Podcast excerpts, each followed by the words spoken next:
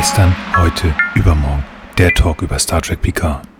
Moin allerseits und willkommen bei unserer kleinen Star Trek Talkrunde. Wie immer mit dabei der Arne. Hallo Arne. Halli, hallo. Außerdem dabei natürlich unser äh, willkommener Kollege Frank. Hi. Guten Tag und äh, auch dabei unser Erstsprecher Nils. Guten Tag. Ja, guten Tag. Schön, dass wir wieder da sind. Oh, ich freue mich, endlich wieder mit euch über Star Trek zu reden. Das ist toll.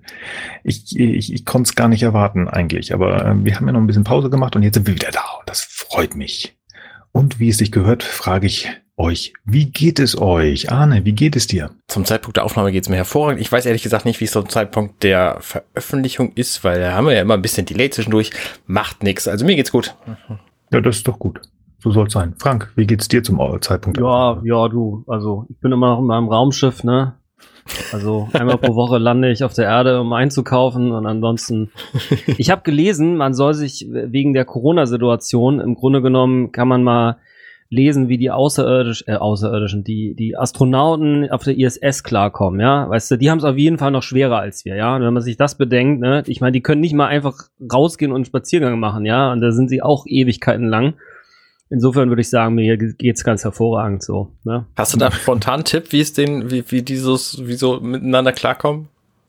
Ähm, da gab's so einen Spiegelartikel, könnt, könnt, könnt ihr mal googeln oder ich pack da so einen Link irgendwo, irgendwo hin und ähm, ja, cool. Ja.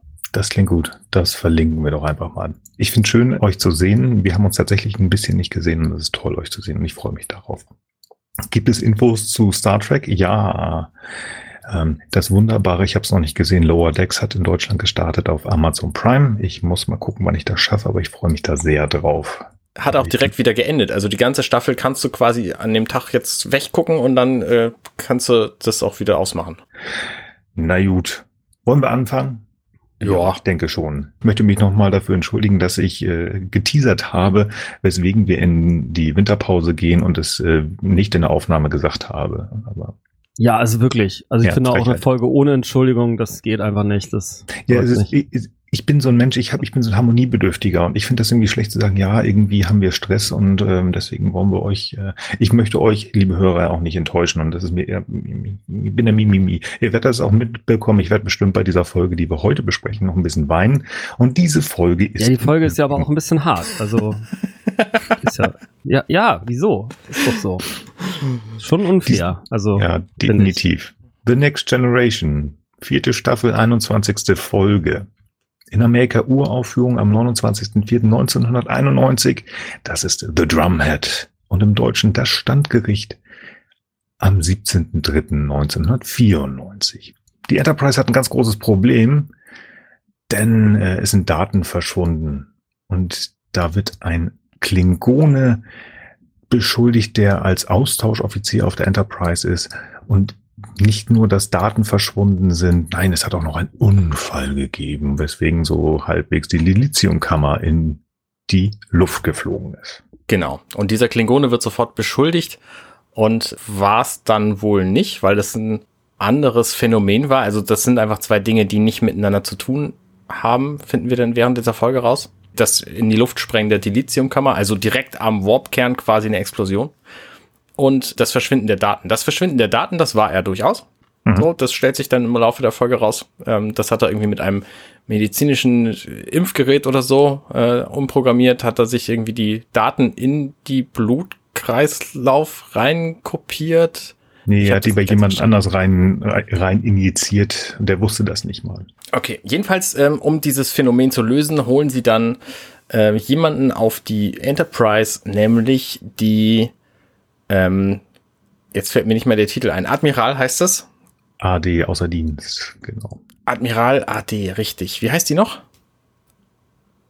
Äh, Noah Satin, Entschuldigung. Noah Satin. Mhm. Ähm, Genau, die redet ganz eigenartig, jedenfalls in der englischen Version. Ich habe mir die deutsche nicht angehört, ehrlich gesagt. Mhm, auch nicht für den Deutschen nicht viel besser, also beides. Um und ist so ein bisschen, wie soll man das sagen? Was, was hat sie für einen Job? So, so ein bisschen Detektiv? Genau, sie ist so derjenige, wenn irgendwo irgendwas innerhalb der Sternflotte zwickt oder zwackt, dann kommt sie und dann wird ermittelt. Mm.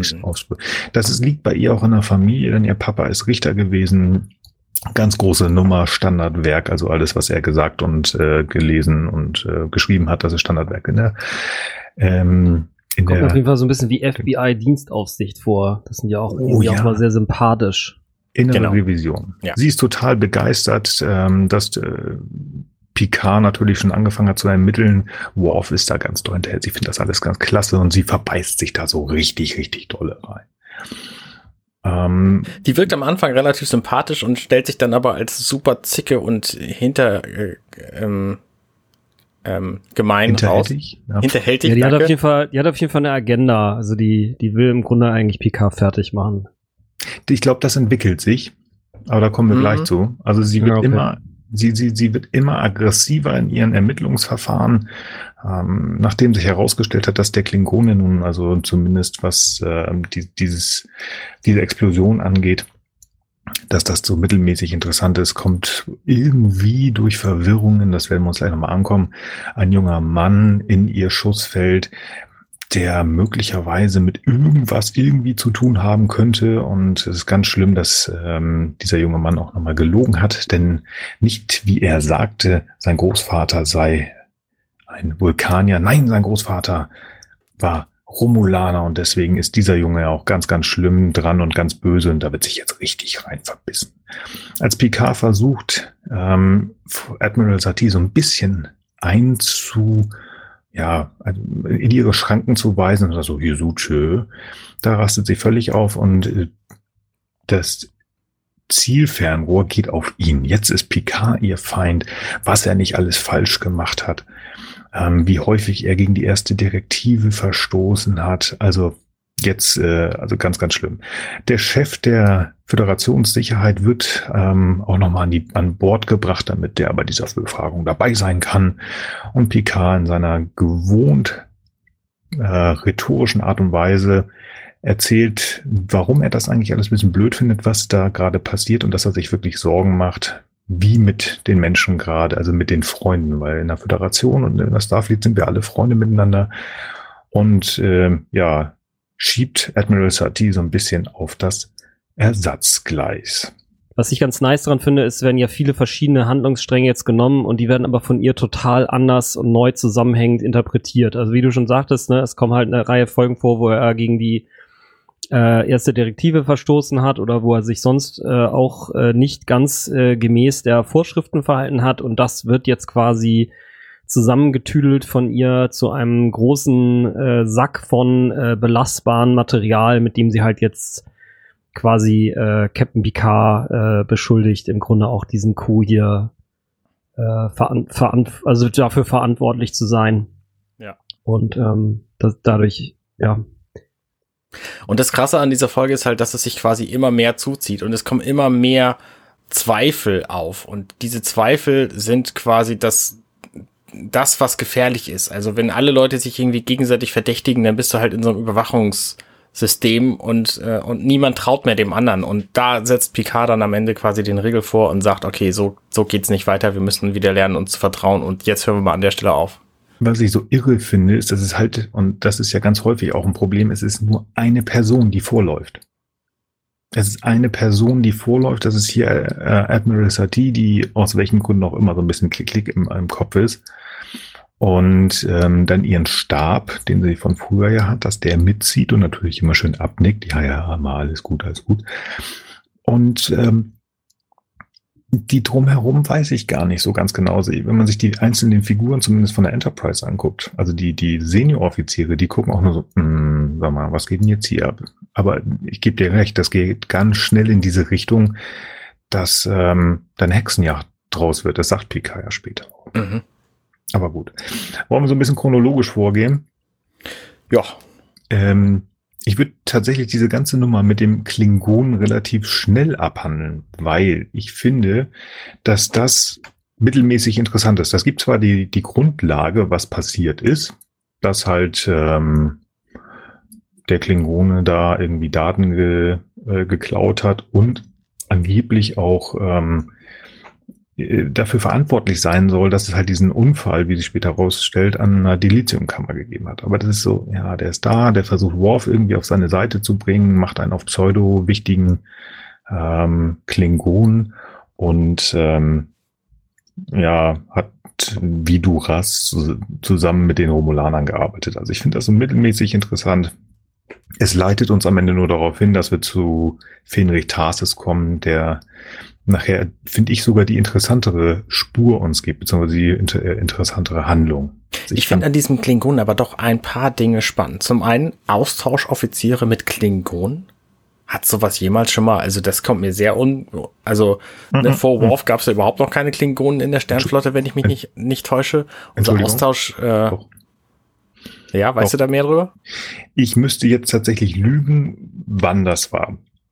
Aber A, den ersten Austausch hat es gegeben, als Riker auf einen Bird of Prey gewechselt ist. Da ist er erster Offizier geworden und hat Stimmt, den am Ende richtig. genommen. Und es gibt den Rücktausch. Und da müsste ich jetzt lügen. Ich meine, da ist der Commander, der rüber ist, Korn. Also da möge man mich bitte äh, verbessern, wenn das wirklich so ist. Ich glaube, der kam rüber und hat auch so ein bisschen Alarm gemacht. Hier, wichtiger Klingone, äh, ich bin hier ich übernehme meinen Job jetzt Raker, weil ähm, ich bin wichtig. Ähm, und das war Worfs Bruder dann am Ende. Ah, okay. Also ja, dieses Austausch, Austauschprogramm gibt es tatsächlich immer wieder zwischen dem Reich, immer wieder in Anführungsstrichen. Also ja. Okay. Und das zweite Spannende finde ich, ähm, abgesehen davon, dass der so eine so einen Sternflottenkommunikator an seiner offensichtlich irgendwie normal aussehenden ähm, Wikinger-Klamotte trägt, ähm, finde ich spannend, dass Worf einfach an dieser Stelle hier so dermaßen uninteger ist. Also die fahren irgendwie gemeinsam Fahrstuhl ähm, nach der ersten Verhörung und dann gehen die einen Gang entlang und dann schlägt dieser Klingone ihm irgendwie vor, hier, ich könnte dich reich belohnen, wenn du mich irgendwie gehen lässt. Ähm, und Worf sagt erstmal nichts und dann sind die zusammen in, einem, in, in seinem Quartier oder so. Und mhm. dann, dann geht Worf ihn erstmal so richtig an und, und sagt, ja, das kann ja gar nicht angehen. Also das finde ich ist sehr, sehr unsternflottig. Ja, deswegen glaube ich, hat er auch gewartet, bis er äh, bis, aus, bis er nicht mehr sichtbar ist. Ja. Genau. Ja, aber das ist ja noch viel unsternflottiger, das quasi ver verheimlichen zu wollen. Also. Ja, aber er ist ja auch noch Klingone. Also ich, ich verstehe dich, ja, aber mh, hm, Worf ist ja immer so auch so irgendwo doch der Überklingone gewesen. Ja. Und da hat er sich in Sicherheit gewiegt, würde ich sagen. Weil er hat ihn natürlich auch wieder, ja, ja ich glaube, später nennt er ihn ja auch Ptach, also ja, ja. Weichei. Also, mm, mm, mm. Ich habe mich gewundert, weil in meinem Kopf hatte ich gedacht, dass Worf ihn tatsächlich schon in dem Turbolift an die Wand knallt. Ah, das wäre okay. deutlich öffentlicher gewesen. Also so, oh, doch, er ist da. Ob es jetzt passt, der Standardoffizier hätte es nicht gemacht, da gebe ich dir recht. Bei Worf, es hätte mich gewundert, wenn er es nicht gemacht hätte. Aber ja, ja. okay. Okay. Aber wie gesagt, das ist so, es leitet uns ja dahin. Das ist eigentlich nur der Grund, damit wir Admiral Satie ähm, auf die Enterprise holen können.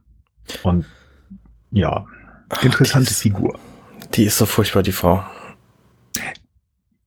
Also mit dieser Frau, ich habe so ganz, ganz viele Probleme mit ihr. Also erstmal, warum wird ein Admiral AD geholt?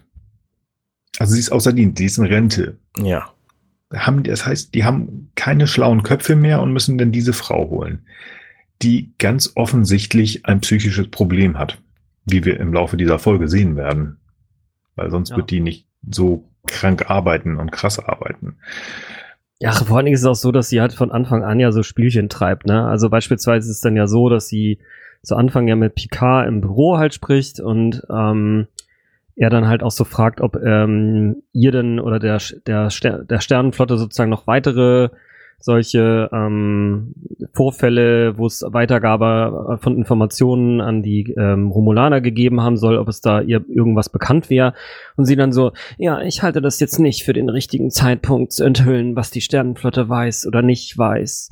Bla bla. Also die ist so von Anfang an eher so auf Krawall gebürstet. Ja. Also die, ja, ich finde, sie sagt, ist ja noch viel krasser, dass sie sagt, ja, also eigentlich ähm, arbeite ich alleine, ne? Mit ihm wollte ich auch nicht arbeiten, aber sie scheinen ja doch ein ganz cooler Typ zu sein, Picard, ne? Also sie, sie scheinen ja so das zu tun, was ich ihnen sagen werde, so nach dem Motto, also, ah, ja. Nee, schwiege Frau, schwiege Frau. Ich finde es auch irgendwie komisch. Also wie gesagt, ich finde es immer noch irritierend, dass man da jemanden an Bord holt, der nicht mehr im Dienst ist und dann auch noch sagt, ja, hier deinen alten Stab. Warum hat sie ihr Gefolge dabei, wenn sie gar nicht mehr arbeitet? Das ist doch sehr, sehr seltsam. Ja, sie hat die irgendwo wieder hergeholt, aber haben die keine neuen Jobs? Sitzen die irgendwo drauf? Na, die alte kommt bestimmt noch mal wieder. Und jetzt warten wir hier, damit die uns abholen. Also, mm. ja. ja, keine Ahnung. Es wirkt ja am Anfang auch noch alles einigermaßen nett. Ne? Sie ist so eine integre Frau. Das Kleid ist grässlich. Was sie da trägt. Entschuldigung. Nur weil das ich aussieht, weiß. als käme sie aus irgendeiner Muschel gekrochen? Ich habe andere Sachen gedacht, aber sowas in der Art ist, deins ist politisch korrekter, ja. Das, das ich finde, sie sieht aus wie eine weibliche Version des Star Wars Imperators. ja, stimmt, so ein bisschen auch das, ja. Hm, ja, stimmt. Wobei ich Palpatine irgendwie netter. der, der, der, sieht netter aus, ja.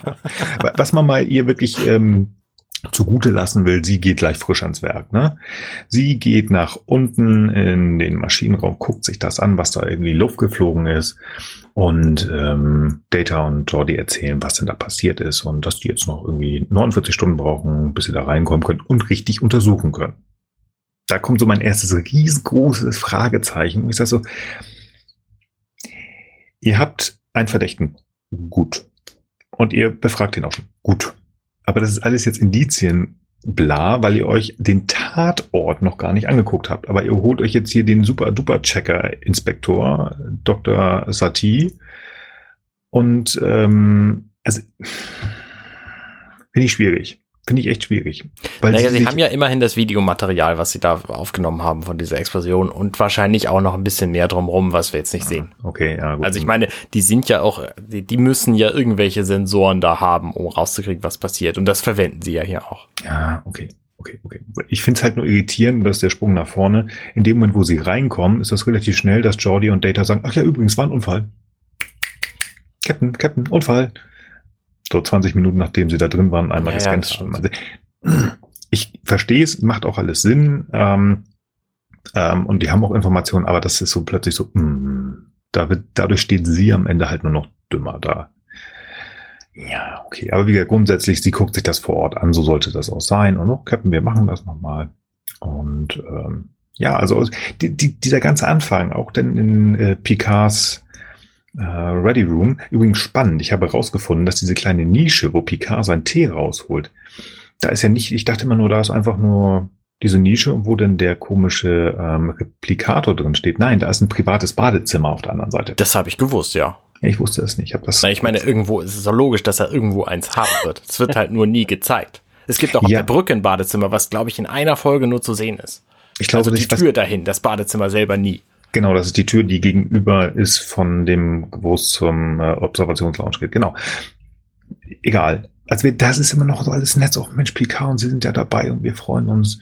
Ähm, und dann kommt, was Frank schon gesagt hat, äh, wo er so ein bisschen versucht ähm, herauszukitzeln, was sie über irgendwelche klingonisch-romulanischen Geklüngel da ist. Das alles noch so ganz nett.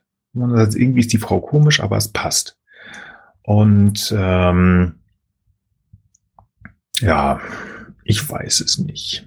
Ich weiß es nicht.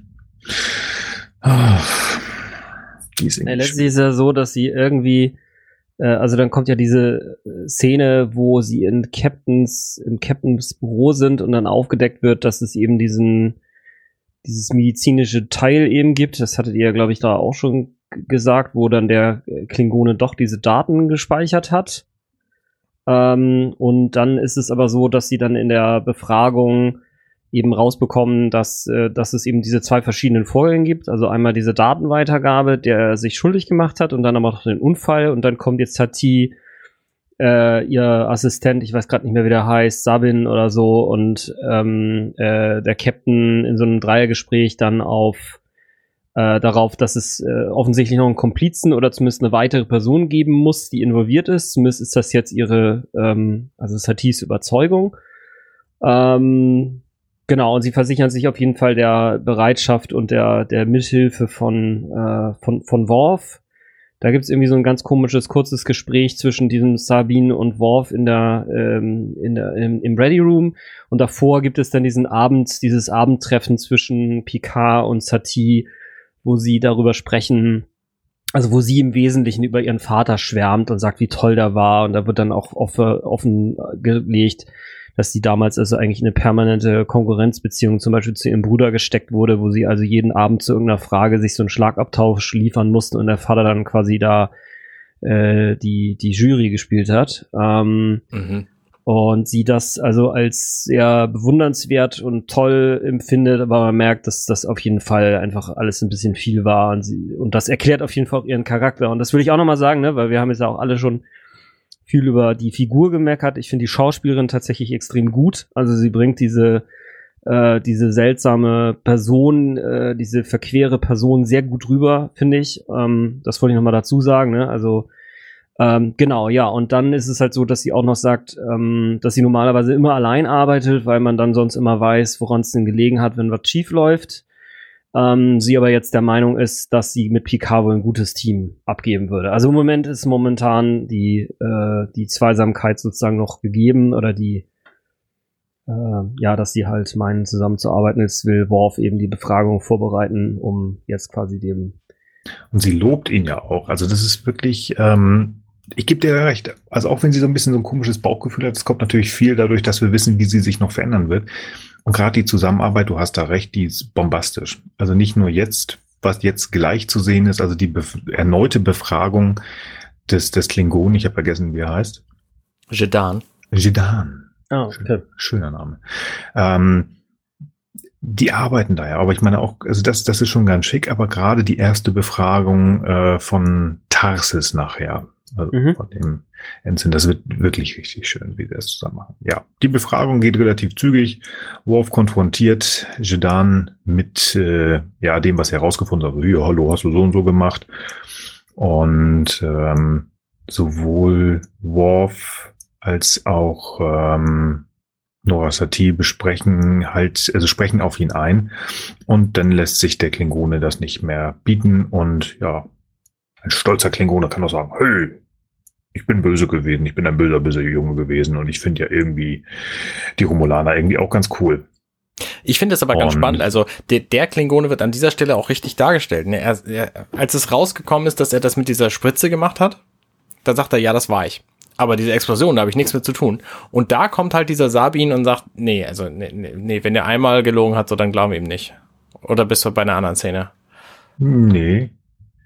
Nee, nee das ist ja, ähm, Sabin sagt ja relativ, also nachdem ähm, er gesagt hat, ja, ich bin, äh, I'm not lying, ich, ich, ich lüge nicht. Genau. Ähm, da sagt er sofort darauf, ähm, ich glaube ihm, das passt schon so, ähm, er, weil er ist ja Betasoide oder irgendwie Empath, genau, ähnlich, ja. der Sabin. Und ähm, der ist, meine ich, äh, wirklich so, dass ähm, sie sich hundertprozentig sicher sind, dass der, ja, der hat die Daten weitergegeben, ähm, aber der hat nichts mit der Explosion zu tun. Okay. Ich versuche gerade die Szene, während ich rede, ähm, herauszufinden. Ja gut, nee, dann habe ich das vielleicht verwechselt. Genau, also der, ich weiß nicht, also der Tarsis, der der wird ja im Grunde befragt, ähm, was er denn jetzt mit dem, ähm, ähm, wie hieß er noch, dem Jedan? War das jetzt Jedan, der Klingone? Ja. Nee, doch. Ja. ja, genau. Was er mit dem zu tun hatte.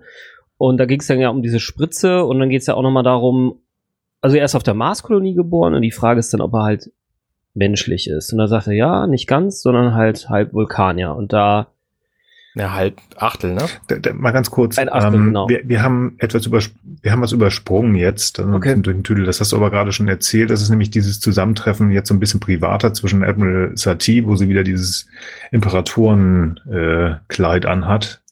Und mit Picard, ich weiß nicht, ob, ich, ob das sein oder ihr Quartier ist, und da sprechen sie darüber, wie toll auch ihr Papa war. Dann sind wir kurz in der Beobachtungslounge, wo äh, Sabin und Worf miteinander sprechen und wo Sabin schon das erste Mal so ein bisschen kratzt, oder mal, was ist hier eigentlich an Bord los?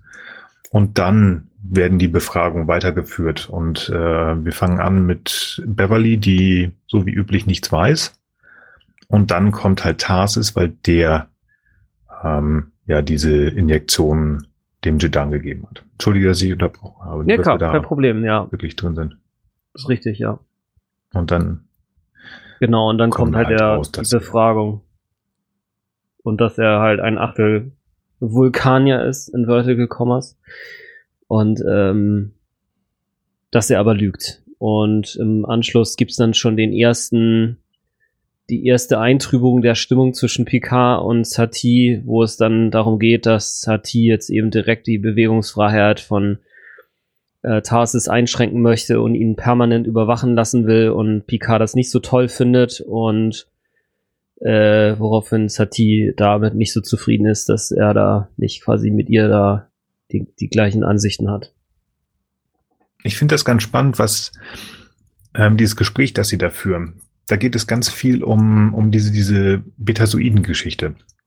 Es ist ja tatsächlich so, dass Satie sich voll und ganz auf Sabin verlässt. Und er hat halt dieses Bauchgefühl, ja, der lügt. Also ist er das. Der hat jetzt für sich als, als, als Wahrheit festgelegt, der lügt, also hat er damit zu tun. Punkt. Mhm. Warum ja. immer, ich weiß es nicht ganz genau. Also der ver versteift sich da voll und ganz drauf. Und jetzt versucht sie zu sagen, ja Mensch, aber ich, dass ich den nutze, ist doch nur normal. Du hast, machst das ja mit Counselor Troy auch. Und da finde ich mhm. das ganz spannend, dass Picard sagt, das stimmt. Und das sollte ich überdenken, weil er hat dann nur eine Meinung. Das hat sie auch. Also sie hat gehört auf diesen einen Menschen da neben sich. Das kann man ja in unsere Zeit mit reinnehmen. Ne? Da, ist, da schreit irgendwo einer, Corona ist eine Lüge. Also, Entschuldigung, Corona ist eine Lüge. Und plötzlich laufen da 10.000 Leute in Berlin und schreien das Gleiche. Ähm, schwierig. Und ich finde das vernünftig, dass PK hier sagt, okay, wenn Diana mir jetzt sagt, der Ferengi da vorne sagt das und das und das stimmt so. Vielleicht irrt sie sich ja auch oder so ähnlich. Also es geht hier in eine ganz, ganz fiese Ebene hinein, dass ähm, Leute sofort abgestrichen werden. Der ist jetzt böse. Punkt. Also nicht hinterfragt, nicht, also im Prinzip habe ich das Gefühl, dass sie sofort ihn in eigentlich in Kasse, die heißen das, sie will ihn unter Arrest, Arrest setzen. Die ist, der ist eigentlich schon komplett ja abgeschrieben. Also ohne dass, dass sie überhaupt weiter gefragt haben. Diese ganze Nummer, die jetzt gleich noch rauskommt, dass sein mhm. äh, Großvater gar nicht Vulkanier, sondern Romulaner ist, das ist noch gar nicht auf dem Schirm. Aber da ist hm. schon komplett und das finde ich ganz, ganz schwierig. Ja, absolut. Picard ja. sagt das auch so. Ja, wenn wir ganz klare Beweise hätten. Die haben aber nichts weiter als dieses Gefühle und Indizien. Und das finde ich ganz schwierig. Ja. Aber das ist natürlich auch das Recht des denen in Amerika, dass viel auf nur auf Indizien geht. Das würde bei uns in Deutschland gar nicht geben. So ein reiner Indizienprozess ist ganz, ganz schwierig. Du brauchst einfach handfeste Beweise. Ja.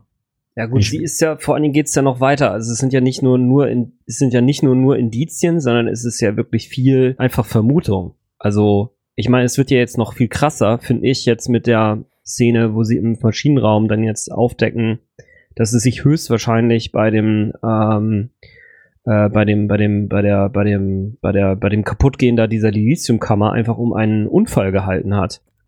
Und statt mhm. daraus jetzt zu schließen, zu sagen, hey, alles klar, okay, der Tarsis ist äh, unschuldig und es ist zwar äh, nicht äh, total einfach vielleicht für den Jedan gewesen, diesen äh, Kuda zu bringen mit der Weitergabe der Informationen, wird jetzt angenommen, naja, wenn wir jetzt schon mal dabei sind, eine Verschwörung aufzudecken, dann äh, äh, bleiben wir doch jetzt mal dabei. Ne? Also ich meine, das ist so, das ist mega krass. Also sie haben jetzt quasi sich die Preconception, also die Vorannahme quasi gesetzt. Da muss es jetzt eine Verschwörung geben, obwohl es jetzt nur eine Person gibt, die halt quasi nachweislich Mist gebaut hat. Und da wird jetzt gesagt, naja, aber ähm, das kann ja auch äh, eigentlich gar nicht gewesen so sein, dass der das alleine geschafft hat. Also es muss hier trotzdem eine Verschwörung geben. Also es ist halt, äh, das ist halt absolute Willkür. Ne? Und ja. deswegen jetzt quasi weiter zu, ähm, zu ermitteln gegen, gegen jemanden, der vielleicht äh, irgendwas verschwiegen hat. Ähm, äh, und, und ja, das, ähm, genau, also da fängt es für mich an, total aus dem Ruder zu laufen. Und an der Stelle muss ich auch sagen, verstehe ich halt Picard tatsächlich nicht, weil da hätte er jetzt schon sagen können, ey, Leute, äh, ist ja alles schön und gut. Ähm, wir können hier nochmal eine ergebnisoffene äh, ähm, Analyse insgesamt machen und in dem Umfeld von Jedan vielleicht noch ein bisschen weiter äh, gucken, was da Sache ist. Ähm, aber jetzt random gegen eine Person, die halt quasi vorher in einem Fall äh, quasi befragt wurde und vielleicht nicht alles äh, gereimt war, okay. Dann aber klar war, dass das zweite Ding gar nicht passiert ist. Das heißt, das Ganze ist noch viel weniger. Äh, also klar, es ist auch nicht schön, dass es da Geheimnisverrat gab, aber es ist auf jeden Fall was anderes, als wenn es Geheimnisverrat und Sabotage gab. So und ja, also da finde ich, äh, gerät es halt langsam aus dem Ruder. Also sie sucht einfach jetzt etwas, wo sie sich total reinsteigern kann. Und ähm, Ja. Ja, und das, das verstehe ich nicht. Das verstehe ich nicht. Also wie gesagt, sie wird uns ja dargestellt als sozusagen das Mittel der Wahl. Sie ist die absolute Oberinvestigationsmutti. Und ja. die arbeitet sogar noch weiter, obwohl sie eigentlich schon im wohlverdienten Ruhestand ist. Und ähm, jetzt verrennt sie, also sie, wie du es gerade sagst, sie sucht etwas. Das heißt, sie kann nicht mehr sagen, okay, ja, das ist nicht so ganz, wie wir vermutet haben, sondern ja, ich muss jetzt was finden. Ich muss einen bösen Menschen hier hinstellen. Ich muss die große Verschwörung aufdecken, was sie auch schon mal gesagt hat. Oh, ich habe schon mit ganz großen Conspiracies, mit ganz großen Verschwörungen ge ge gearbeitet. Das ist immer ganz, ganz schlimm auf den Raumschiffen, Captain. Also muss da jetzt auch irgendwas sein. Anstatt zu sagen, dass ein armer Junge, der ein bisschen gelogen hat. Nein, da muss, der ist, eigentlich ist er Prätor auf äh, Romulus. Ja, der wollte genau. sie aus ja. ja, also es passt in diese was, Figur, aber es ist echt schwierig. Ich finde ich finde auch diese, diese Art und Weise, wie sie anfängt, richtig ätzend böse zu sein. Also plötzlich auch diese, diese Verhandlung öffentlich zu machen. Also mhm. die ersten Befragungen. Die sind alle sind relativ privat, ja, genau. Privat und wir passen auf. Und jetzt, pass mal auf, es ist bewiesen effektiv. Data hat's gesagt, Picard in Tricor, dann sagt er tatsächlich hier, kann ich sehen, das ist höchstwahrscheinlich ähm, Unfall gewesen, alles schön und gut. Das heißt nur, dass der Junge gelogen hat, was sein, seine Herkunft angeht. Also es ist noch nicht mal bewiesen, dass er wirklich irgendwas mit dieser Injektionsnummer da von Jedan zu tun hat. Also höchstwahrscheinlich hat er selbst damit nichts zu tun. Das vermuten die nur. Was macht sie? Sie macht das öffentlich und dann ist da diese, diese, ich weiß es nicht, die Hälfte der Crew und mir fehlt eigentlich noch Mr. Mott, der, der Friseur, der sich das anguckt, damit auch alle auf der Enterprise das denn wissen. Ich finde das ganz, ganz fiese. Ich finde das ganz fiese, weil das ein reines Vorführen ist. Und ich finde das auch gut vom, von Picard, dass er sagt, hier, Moment, Moment, Moment, sollten wir das nicht? Nein, nein, nein, nein, nein das muss man in der Öffentlichkeit machen. Die, die bösen Menschen mögen es nicht, äh, in Dunkel sein. Sie sind wie Kakerlaken, die sich in dunklen Ecken verstecken. Und das ist genau das, was wir jetzt brauchen, um hier rauszuholen. Woraus? Das ist ein armer Junge. Meine Güte. Das ist auch wirklich gemein, wie da mit dem umgegangen wird. Also, ne, dass die den anlügen, ist halt auch einfach ein totales Unding. Ja. Ja, es geht ja, überhaupt nicht. Und auch das, was jetzt im Anschluss kommt, ist also absolut daneben. Also da könnte man auch einfach einschlagen und sagen, wir machen jetzt hier mal Schluss, ne? Weil jetzt wird im Grunde genommen gesagt, hey, ähm, ja, weil du bei deiner ähm, Bewerbung gelogen hast, ne? also es wird jetzt nicht in der Reihenfolge so, äh, kommt es jetzt nicht in der Szene vor, aber das ist halt letztlich, was gesagt wird, weil du mal einmal gelogen hast, nämlich bei deiner Bewerbung, ähm, können wir jetzt auch davon ausgehen, dass du ja auch in allen anderen Fällen lügst. Nämlich in dem Fall, dass du äh, nicht, wie du behauptest, nicht Chemikalien genommen hast, um die Sabotage im Maschinenraum zu machen, sondern wir können jetzt einfach mal davon ausgehen, dass das möglicherweise auch noch auf dein Tun und Treiben zurückzuführen ist. So nach dem Motto, ja, wenn du mal einmal Mist gebaut hast, dann ist sozusagen auch alles, was sonst an schlimmen Dingen um dich herum jemals passiert, deine Schuld. So. Und das ist so, boah, Alter, das ist, das ist Faschismus im Grunde, ja. Das ist so, du holst dir irgendeinen Grund und dann zerrst du daran irgendwas her und sagst, ja, die Sonne ist gelb und deswegen haben die Chinesen eine Weltverschwörung, ja, weil die Haut von denen auch leicht gelb ist oder so. Ja, das ist völlig absurd und absolut. Ähm, ja. Es fehlte irgendwie auch noch, ach ja, übrigens, Lee Harvey Oswald war es nicht dein Opa. Der hat ja, JFK getötet. Genau. genau. Können wir noch und deswegen stecken wir dich in Knast, weil das ja. ist ja auch nur fair. Ja. Also wie gesagt, ich, ich finde es gut, dass Picard schon so weit gedacht hat, also ganz offensichtlich kapiert er da schon sehr gut, wohin äh, Admiral Satie geht, dass er gesagt hat, hier, Will, Riker, komm mal her, du passt auf den kleinen Jungen mal auf, finde ich sehr, sehr gut. Was ich nicht verstehe, dass er das zulässt. Dass er das zulässt. Aber wahrscheinlich hat er vor dieser außer Dienst seienden Admiral. Sie hat keine Uniform an. Also sie ist eigentlich ein Zivilist. Er hat immer noch vor ihrem Dienstgrad so viel Respekt, dass er sagt, okay, ich lasse das erst mal weiterlaufen. Obwohl er eigentlich weiß, wo das hinläuft, habe ich das Gefühl. Aber also man merkt ja auch, wie er da irgendwie ähm, sich schon halbwegs mit Sabine immer wieder anlegt und sagt, jetzt Schluss jetzt hier und stopp und ja, ist okay, aber nun mach mal hier, wo, wo wollen wir denn hin? Ja, und auch trotzdem, dieser, dieser Kampf gegen diese faschistische äh, Satie, der geht so gemächlich voran. Ne? Der wird hier direkt Mhm. äh, als, als Lügner bezeichnet, der Tarsis, der, der Junge, Mhm. ähm, von dem, von dem Sabin. Und ähm, dann sagt auch, auch Riker erst, Moment, das, das können wir so nicht stehen lassen. Es ist äh, nicht fair, den einfach jetzt Lügner zu nennen, nur weil er einmal gelogen hat. So, also Mhm. und dann sagt Picard auch, ja, richtig, das sehe ich, sehe ich im Grunde genauso, aber trotzdem wird das nicht an der Stelle dann sofort unterbrochen. Also, Ja. ne, das, das ist einfach, wie geht man gegen Faschismus vor? Das ist eigentlich so die Frage, die diese, Ja. diese Folge stellen will. Und ich Unter finde, das schafft sie sehr gut, weil ich habe dann nämlich auch nicht so direkt eine Ahnung drauf. Nee, überhaupt drauf. nicht. Ja, vor allen Dingen finde ich es auch, ich finde es auch spannend eigentlich in dem Kontext, weil wir jetzt gerade gesellschaftlich halt auch auf so einem eigenartigen Kurs sind. Ne? Also es gibt zum Beispiel in Bayern jetzt ein Gesetz, wonach du quasi ohne Anklage bis zu einem Jahr festgehalten werden darfst, äh, wenn vermutet wird, dass du äh, irgendwas mit Terrorismus zu tun hast.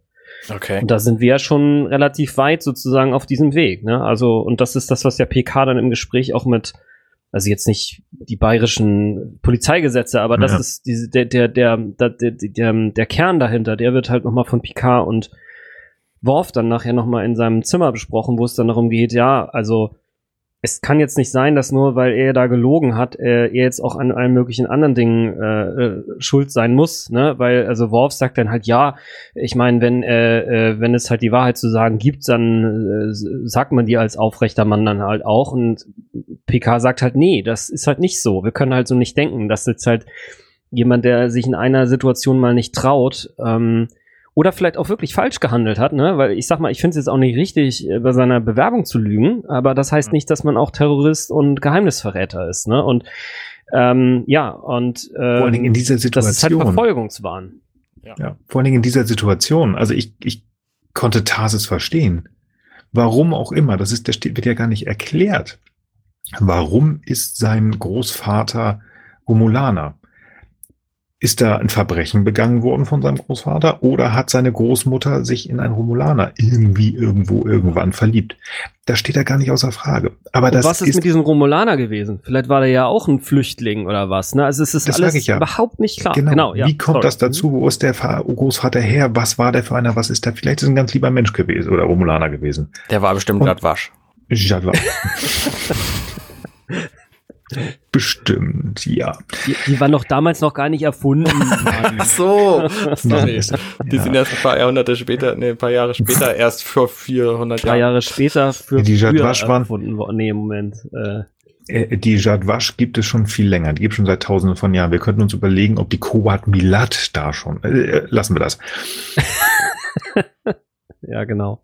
Für die Föderation bzw. für Starfleet sind die Romulaner ein, ein wirklich rotes Tuch. Das ist der Feind. Gerade zu TOS-Zeiten sind die Romulaner der Feind. Hier ist das so, hm, wir wissen es nicht. Es kriselt, das ist eher so ein kalter Krieg die ganze Zeit.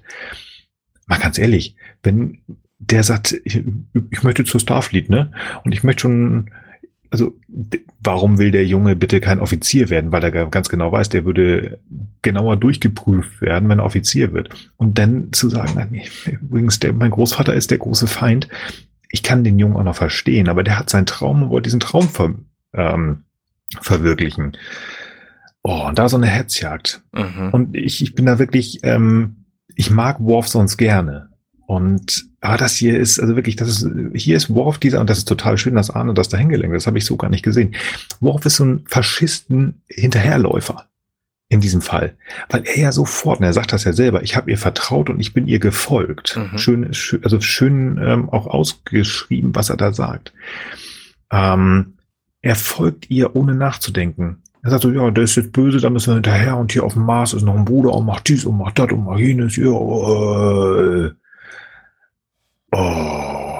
Also Hexenjagd. Ich weiß nicht, ob ich das schon gesagt habe, aber das ist eine reine Hexenjagd, ähm, was die da veranstalten. Also ganz, ganz, ganz schwierig. Und jetzt wird's ja auch noch mal echt schwierig, wenn man jetzt mal in der nächsten Szene, wo dann ja, also Picard spricht ja noch mal mit äh, Taris, ne? Und äh, oder Tarsis? Ich weiß gar nicht. Tarsis. Tarsis. Das, genau, und der gibt dann halt auch zu, ne, was er halt gemacht hat.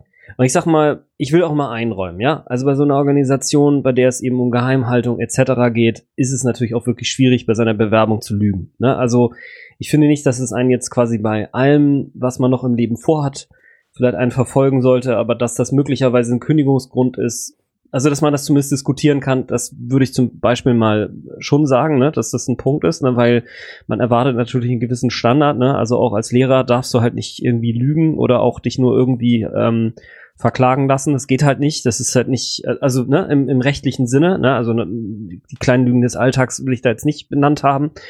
Ähm, äh, ne, aber äh, jetzt geht's ja quasi weiter, wo jetzt dann Picard daraufhin sagt, hier, Frau Satie, ich nehme das mal zur Seite und jetzt reden wir mal darüber, wie wir jetzt hier mit dem Tarsis weiter umgehen oder nicht umgehen. Und sie dann halt jetzt mal richtig die Büchse aufmacht und mal erzählt, also die ihre psychischen Abgründe quasi aufmacht, wo sie halt sagt, sie ist seit seit Jahren nicht zu Hause gewesen, sie nur in Raumschiffen, sie trifft und hat keine Freunde, ne, aber sie hat ein Ziel, ähm, äh, sie, sie, sie will halt das außergewöhnliche, äh, die außergewöhnliche Institution der Föderation quasi schützen mit allen Mitteln und also sie ist völlig fanatisch und ähm, wirft ja Picard auch vor, er sei jetzt naiv, äh, weil er quasi jetzt, was aus meiner Sicht völlig logisch ist, sagt, ja, war nicht gut und er hat es auch zugegeben Ne, und ist, äh, würde ich jetzt mal im Nachsatz sagen, auch bereit, die Konsequenzen, Konsequenzen wahrscheinlich zu ertragen, die sich vielleicht daraus ergeben. Aber das macht ihn halt nicht automatisch zum Verräter. Das heißt auch nicht, dass das absolut nicht ist, ne? aber das heißt auf jeden Fall nicht, dass das automatisch ist. Und das ist vor allen Dingen dann nicht okay, dass äh, sie dann in dem Kontext der Befragung halt lügt. Also einfach behauptet, da wären irgendwelche Stoffe gefunden worden, die einfach nicht gefunden wurden. Mhm. Ja, also ja. Was mich auch hier nochmal irritiert, dass Picard immer nur so ans Denken kommt und so ganz entspannt ist und dumm, die dumm, die dumm. Spätestens jetzt, wo sie ihm auch, also sozusagen ihren Evil-Plan, ihren Imperatorenplan äh, erzählt, so ich habe hier gemacht und ich werde das machen und sie sind zu naiv. Ach übrigens, ich habe mit Starfleet Command gesprochen und die schicken jetzt den Chef der, ähm, der Sicherheit, weil sie etwas sagt und die natürlich auch nur ihr glauben aber dass er nicht mal mal einen Bericht losschickt, also, ähm, ich sehe das übrigens anders. Sondern er sitzt da nur und guckt blöd aus der Wäsche, als ähm, sie ihn dann sozusagen auch noch vorlädt. Also ich finde das krass, dass er da noch immer so ruhig ist. Also ich, ich, man sieht ihm an, dass er absolut nicht ihrer Meinung ist und das merkt man ja auch gleich in dem, wenn er bei diesem Hearing ist und was er da sagt und wie er reagiert, dass, dass das für ihn gar nicht geht, aber dass er nichts anderes tut, als dann gleich zu sagen, pass mal auf, ich sehe das übrigens so und so. Finde ich schwierig. Oder finde ich komisch. Also ich hätte da jetzt erstmal gedacht, so Moment, jetzt rufe ich auch nochmal hier den Präsidenten an und sag Bescheid und ähm, finde ich komisch. Also es, es, es wird da wirklich ganz plötzlich, für mich hat sich so dieses Bild ähm, aufgebaut, als wenn alles gegen Picard ist.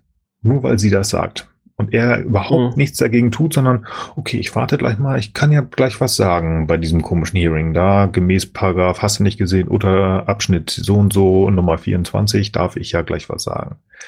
Ich glaube, ich hätte versucht, das ein bisschen breiter zu staffeln. Aber gut. Er macht sehr gut, was also seine, seine, wie heißt das, seine wenn man, wenn äh, ihr sagt, ich bin doof und ich sag was da, nee, bin ich nicht, was macht man dann? Sich verteidigen. Ha, das ist es. ja. Seine Verteidigung.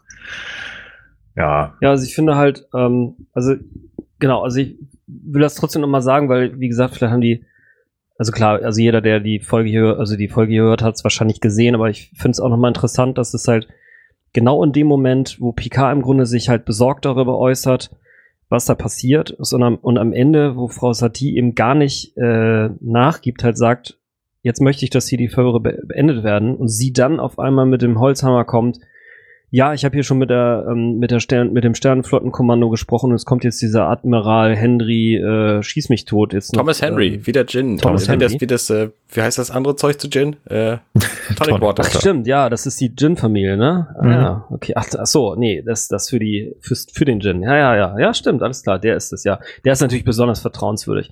Klar.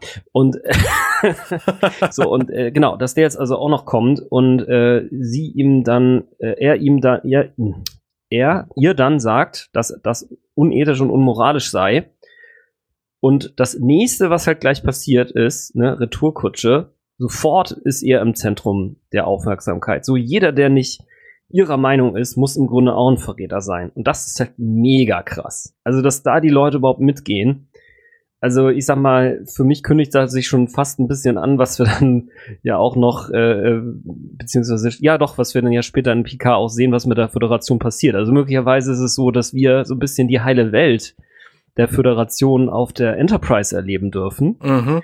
Ne, mhm. Weil das einfach eine sehr integere Crew ist und die Sternenflotte an sich da menschelt ist aber schon gewaltig und zwar schon die ganze Zeit. Ja. Und äh, wir vielleicht als, also ich mindestens kann mal über mich sprechen, ne? ich setze und so.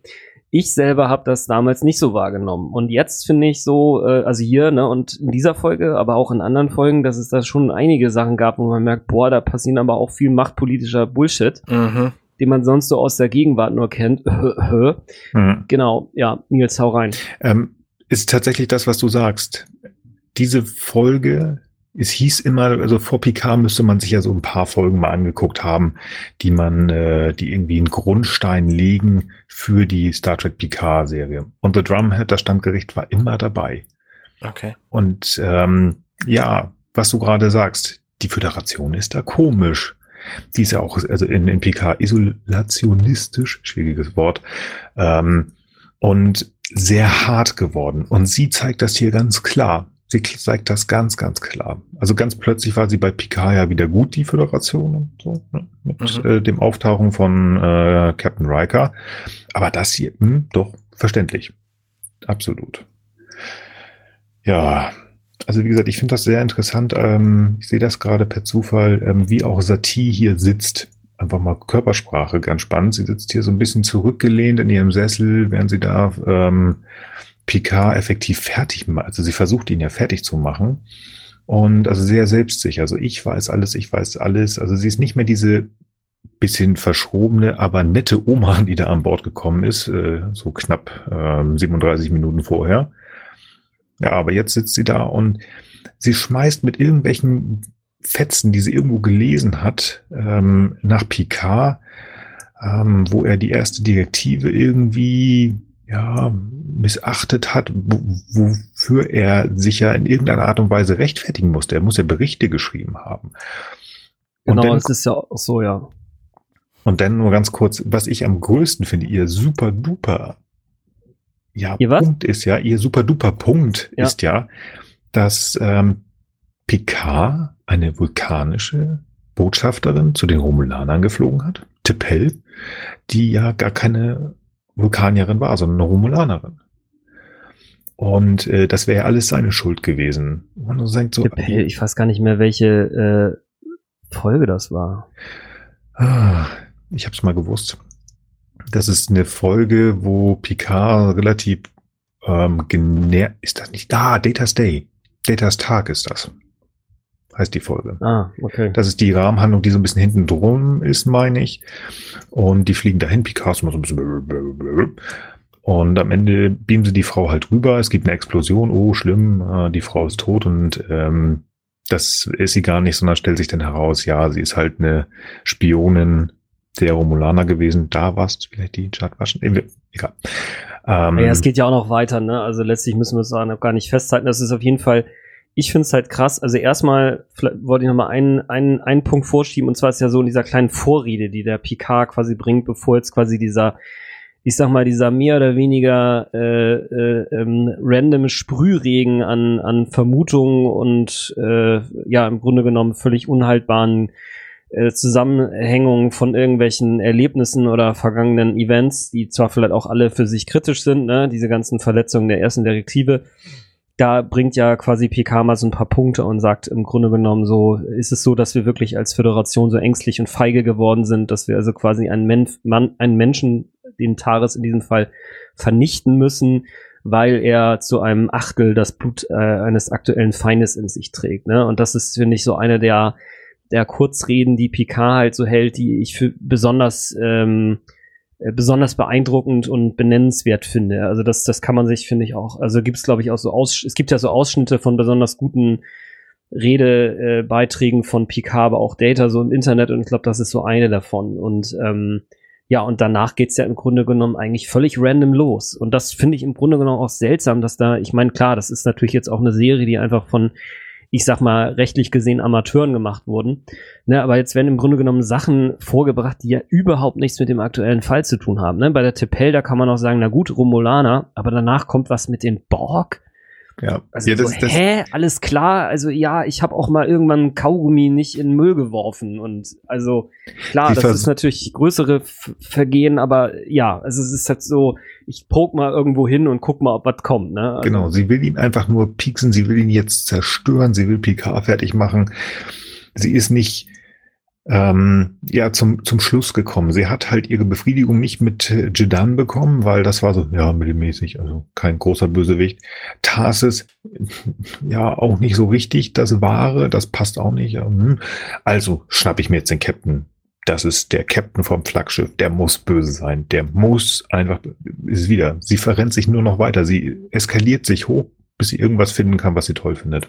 Ja, das, das ist halt so krass. Also im Grunde ist diese Folge so eine Anleitung, wie wird man, wie, wie hintergeht man eigentlich einen rechtschaffenen Staat? So. Ne, zuerst wendet sie sich, sie ist ja im Grunde alleine. Zuerst wendet sie sich gegen jemanden, der ein offensichtliches Vergehen begangen hat, wo auch irgendwie die Crew noch mitgeht. So, das ist ja nur ein Austauschoffizier. So, ja, das ist aber auch schon Sternflotte. So, ne? Also quasi bringt sie hier die Crew schon dazu, sich gegen gegen den einen von, von der Sternflotte zu richten. Ja gut, der war jetzt auch ein Verräter, okay. Der nächste hat nur ein bisschen irgendwie mal gelogen bei seiner bei seiner ähm, ähm, Bewerbung und ist deswegen aber auch schon gleich das, das Opfer quasi von der von der Crew und sie holt quasi die Leute auch gegen den auf ihre Seite und jeder, der sich irgendwie ihm, ihm äh, beisteht, so wie eben Picard hier, der wird auch direkt gleich mit verhaftet. Und das ist halt so, Ja.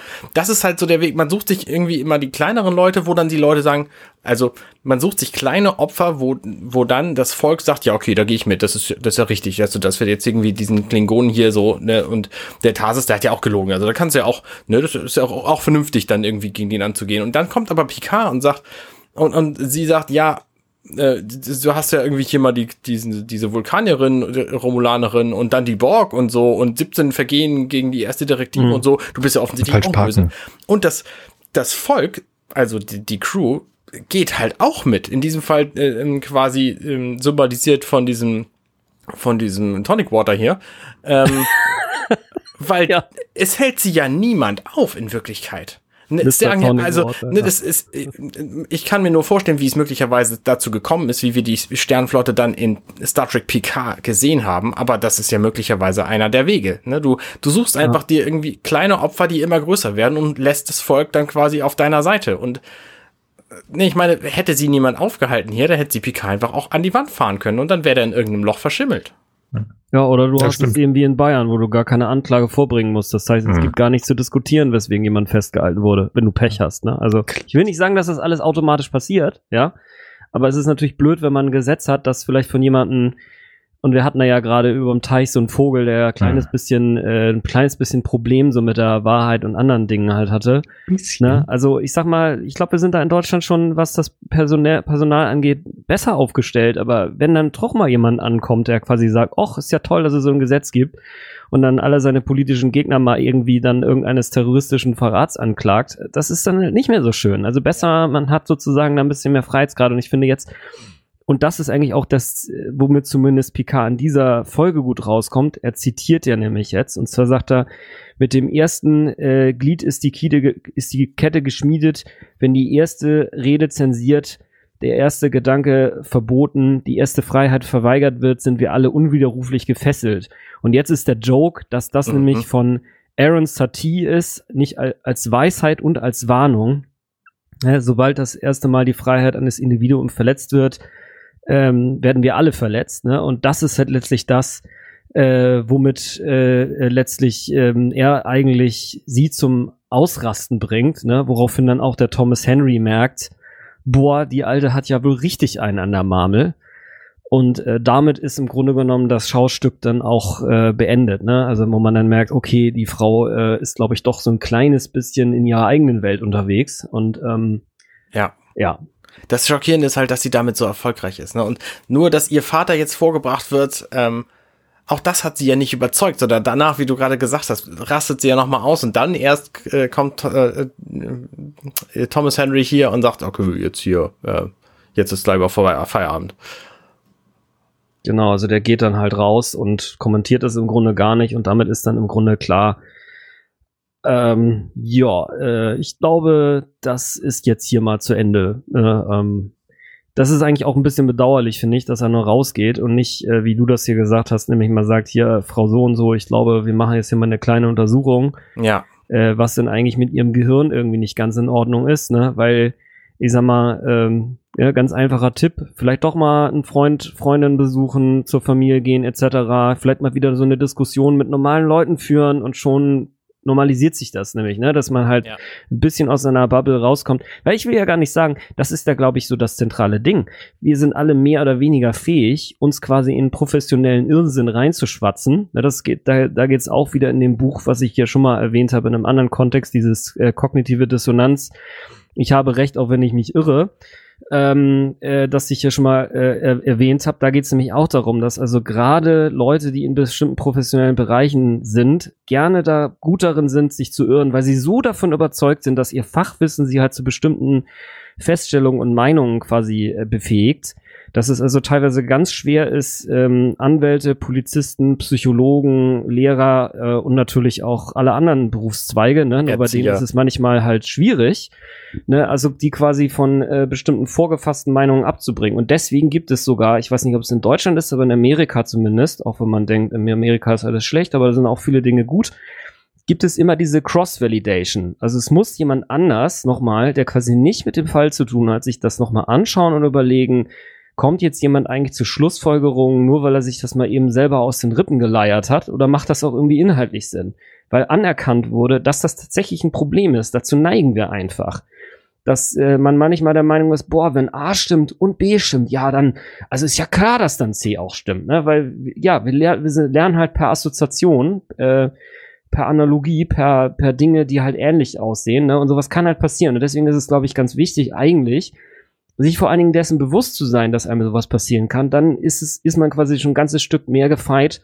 Wenn man halt sagt, ja, vielleicht ist auch meine eigene Einschätzung mal nicht unbedingt immer vertrauenswürdig, dann ist man, glaube ich, auf dem richtigen Weg. So, das ist jetzt mein Wort zum Sonntag zu der Folge, wo ich eigentlich noch, wir waren ja noch gar nicht dazu, aber äh, das kam ja, mir jetzt so. Fand ich gut, fand ich gut. Also es ist mir tatsächlich auch ein bisschen schwach, was der Thomas Henry hier macht. Der geht ja tatsächlich einfach nur raus und sagt damit quasi, okay, das ist hier Kindertheater, das gucke ich mir nicht weiter an. So. Und da hätte ich mir einen etwas krasseren Stance der Föderation gewünscht, weil er ist hier ja quasi, ne, ich meine, wir haben hier sehr viele Repräsentationen der Föderation, aber er ist hier die, die höchstrangigste. Und deswegen, ja, also, ne, so schön wie ich mir die Föderation immer gedacht habe, wie ich sie ähm, gerne hätte, so das, ähm, ist sie in Wirklichkeit halt auch nicht. Und das ähm, wird mir in jeder Produktion wieder gezeigt und ich mag diese Folge nicht und ich mag auch Dinge von Picard nicht, also Star Trek Picard, die Serie.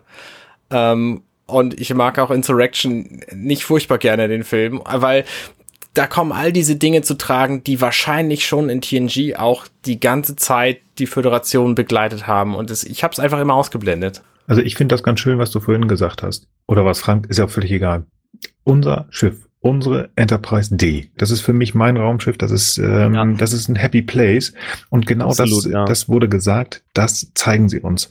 Das drumherum, das zerbröckelt. Und deswegen passt das zu Picard tatsächlich. Da können viele äh, sagen, das ist alles doof, alles scheiße von mir aus. Aber es passt. Mhm. Ähm, Nee, ich sag noch nicht zu der Folge. Ich will mal ganz kurz, ich, ich bin da völlig ähm, ich bin da völlig bei euch, dass äh, Thomas Henry, ich habe echt jetzt, ich muss mir gleich einen Gin machen. Wahrscheinlich haben sie ihn deswegen da reingebaut. Die wussten, dass am 2020 ja. der Gin in ist und. Genau, die wussten ganz genau, da ist genau. demnächst eine Firma in Berlin. Verschwörung es ist viel zu früh für mich, ich muss meine Tochter gleich noch ins Bett bringen. Aber danach. so, lasst mich kurz zu Thomas Henry kommen. Rein logisch, natürlich macht das Sinn, dass der Typ nichts sagt. Ne? Hätte er was gesagt, hätte er als Sprechrolle bezahlt werden müssen, hätte mehr Geld bezahlt, also bla. Meinst du, es gibt Gin? Ja. der hat auch einen Gin bekommen. Deswegen ist das so rein logisch. Einfach von der Zeit her hätte ich mir auch da irgendwie so ein krassen Admiral, der gewünscht hätte, auch gesagt, also sind Sie denn des Wahnsinns? sie machen, bla, der hätte sich mal schon aufregen können. Aber das ist nicht. Warum haben sie das nicht gemacht? Wie gesagt, wahrscheinlich die Bezahlung und ähm, das hätte diese, diese Rede, die Picard hält und besonders auch diesen Kniff, also darauf, auf die, muss, die Idee musst du erstmal kommen, ihren Papi zu nutzen, ihren Papi gegen sie zu nutzen. Mhm. Und dann hat der Papi auch noch ein Zitat gebracht, das genau hier passt. Mhm und sie damit effektiv ähm, ja einen schlachen Nacken bekommt und deswegen wahrscheinlich haben wir gesagt, oh, bringt ja nichts und dann würden wir das runterspielen. Ich fände es trotzdem gut, weil es einfach ein Statement gewesen wäre von der Föderation. Bin ich voll und ganz bei euch. Ja. Was jetzt natürlich stattdessen passiert, also ne, sie wird nicht von dem, Föder von dem, von dem Föderationsadmiral hier platt geredet, sondern sie wird einfach verlassen. Und mhm. das ist natürlich auch eine schöne Aussage, dass das, was sie die ganze Folge über gemacht hat, die Leute auf ihrer Seite zu haben und die quasi mitzunehmen bei all ihren faschistischen Bemühungen, das, das wird hier quasi jetzt aufgehoben und der Admiral ist quasi der Anführer der Truppe von Leuten, die gehen. Und dann gehen sie halt alle und sie sitzt alleine auf ihrem Stuhl und denkt darüber nach, was passiert ist und kommt wahrscheinlich da, ne, das wird ja impliziert, zu dem Schluss, dass sie falsch lag. Ja, für sich. Und das ist natürlich auch ein ne, ne nettes Ende, sag ich mal so, aber ja. es ist halt trotzdem irgendwie erschreckend, wie es dazu kommen musste. Ja, definitiv.